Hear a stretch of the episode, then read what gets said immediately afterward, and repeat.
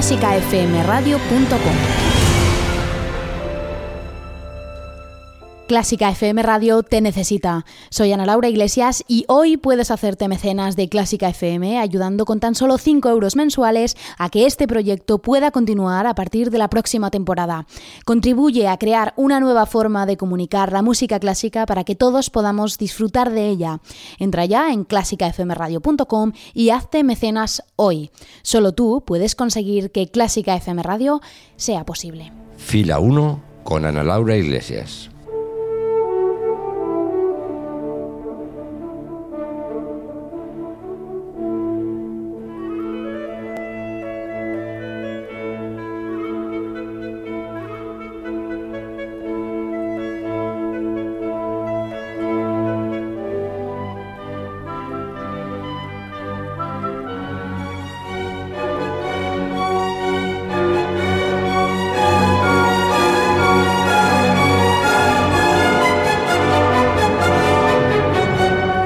Tal? Muy buenas tardes desde clásicafmradio.com, la plataforma de podcast con la mejor música del mundo a la carta. Bienvenido, bienvenida a Fila 1.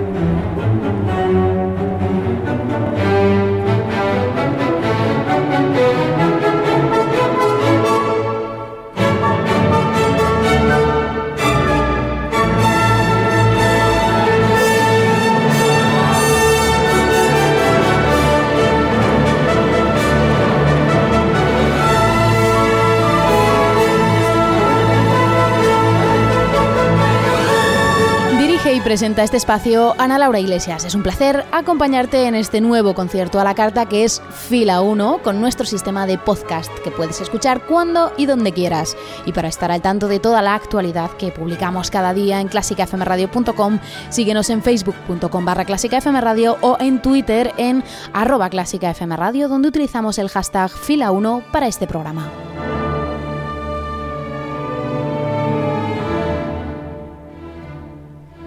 Hoy en fila 1 tenemos al instrumento rey de nuevo como protagonista, el piano, que se une a la orquesta para dar voz a una de las más grandes obras escritas para este conjunto, una obra maestra dentro del maestro catálogo de su autor, quien quiso expresar en ella los sentimientos más oscuros de la forma más sencilla. Así que esto es fila 1 de clásicafmradio.com. Comenzamos. ¿Te gusta Clásica FM? A tus clientes también. Descubre cómo llegar a ellos en clásicafmradio.es barra publicidad.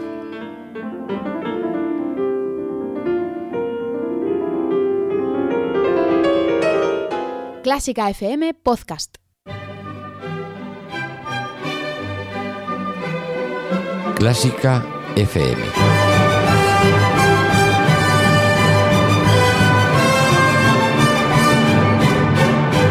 Tu clásica. Fila 1 de clásicafmradio.com, la mejor música del mundo a la carta. Hoy nos centramos en una obra exquisita y que seguramente conozcas sin saber quién es su autor. Se trata de uno de los conciertos para piano que fue favorito del mismísimo Beethoven. Hoy en Fila 1, el concierto para piano número 20 en re menor de Mozart. Nos situamos en 1785 con un Mozart de 29 años recién instalado en Viena. Durante estos años y hasta su muerte, seis años después, compondrá sus más grandes obras, entre las que se encuentran todas las que van a sonar en el programa de hoy. El concierto que hoy es protagonista, el número 20, es especial por muchos motivos. Toda la obra está envuelta en un halo ciertamente dramático que se adelanta a la sonoridad que vendrá en obras como Don Giovanni o el Requiem y además Mozart juega con la relación entre orquesta y solista como solo él sabe hacerlo, para entrar en esta sonoridad ciertamente oscura, a la vez que majestuosa de esos últimos años de la vida de Mozart, vamos a escuchar más música de esos años, como hacemos siempre en fila 1. Comenzamos con otra obra icónica escrita en el mismo año, el cuarteto de las disonancias. Es quizás uno de los cuartetos de cuerda más conocidos de Mozart y lo es gracias a la curiosa introducción del primer movimiento, que a su vez da nombre a la obra. Mozart dispone un pasaje lento al comienzo de la pieza que está sorprendentemente cargado de disonancias, en un momento en el que las disonancias no se incluían jamás en la música, o si lo hacían no era en ningún caso como parte de la melodía, como hace Mozart. Escuchamos este primer movimiento del cuarteto número 19 K465 en Do mayor en la versión del de, cuarteto homónimo, el cuarteto Dissonances.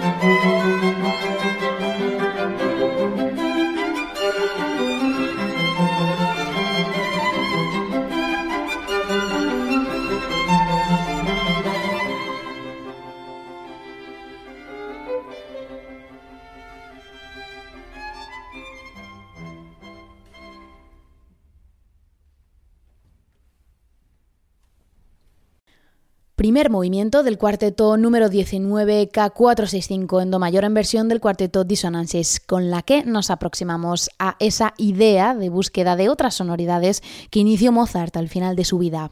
Sin embargo, esta característica se da solo en algunas obras en las que Mozart quiere deliberadamente incluirla. También mantiene la precisión y el brillo de su repertorio orquestal, llevándolo a los límites de la perfección. Un buen ejemplo de este absoluto dominio técnico y musical es la Sinfonía número 36, la llamada Sinfonía Linz. Mozart la compuso en tan solo cuatro días durante una visita express en esta ciudad y se trata de una de sus más grandes sinfonías. Como resumen de la exhibición musical que es esta sinfonía, nos quedamos con su último movimiento, que va acompañado de la indicación, atención, tocar tan rápido como sea posible. Nos quedamos con la versión también rapidísima de la Filarmónica de Viena con Leonard Bernstein.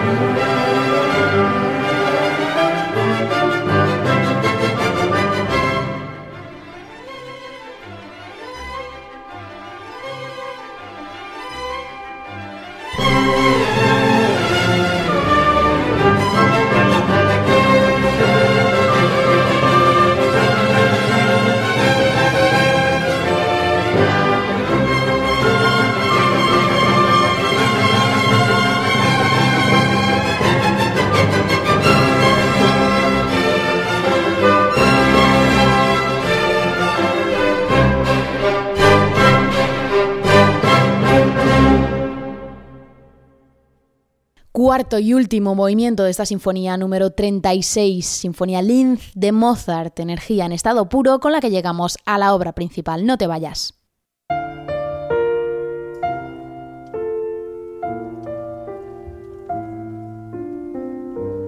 Clásica FM. Algo que no te esperas. Seguimos en fila 1 de clásicafmradio.com, hoy disfrutando con el brillo de la música de Mozart. Hemos escuchado ese rango de sonoridades que alcanza su música en los últimos años, así que estamos listos para disfrutar del concierto protagonista. Si bien la música de Mozart siempre había sido de una coherencia extremada, es a partir de este año 1785 cuando alcanza niveles de refinamiento y precisión únicos hasta entonces en la historia de la música. Este concierto para piano y orquesta número 20 es quizás uno de los primeros ejemplos de este estilo compositivo maduro, entre comillas, en el que se adivina esa maestría total de Mozart con el piano. El concierto se abre con un primer movimiento en el que, de una forma sorprendente, el protagonista es el ritmo y no la melodía, como siempre había ocurrido hasta entonces.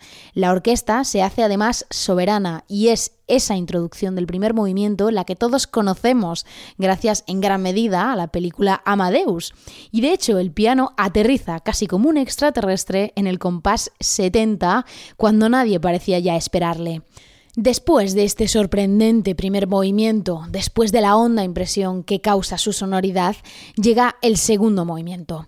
Es una sencillísima romanza sin indicación de tempo o velocidad escrita por Mozart que nos traslada de la forma más plácida, como si nada hubiera ocurrido, al tercer movimiento. Se cierra el concierto con el rondó final, uno de los pocos rondós en tonalidad menor que escribe el compositor.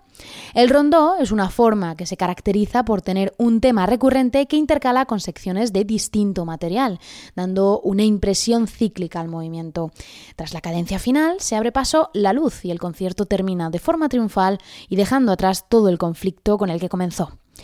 Y con estas pinceladas de información pasamos a escuchar este concierto para piano y orquesta número 20 K466 en re menor de unos 30 minutos de duración en versión de la gran Mitsuko Uchida con la English Chamber Orchestra con Jeffrey Tate a la batuta, una obra solo para disfrutar.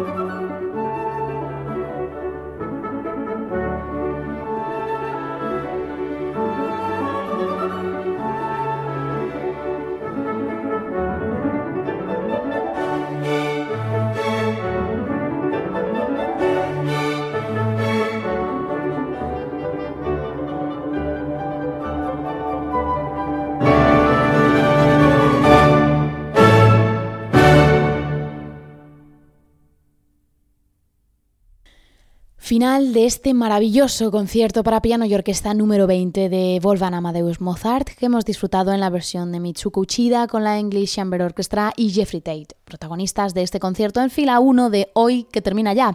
Esperamos tus comentarios y sugerencias en facebook.com barra o en arroba clásica Radio en Twitter con el hashtag almohadilla fila 1. Un saludo de Ana Laura Iglesias y nos vemos en el próximo concierto. Adiós.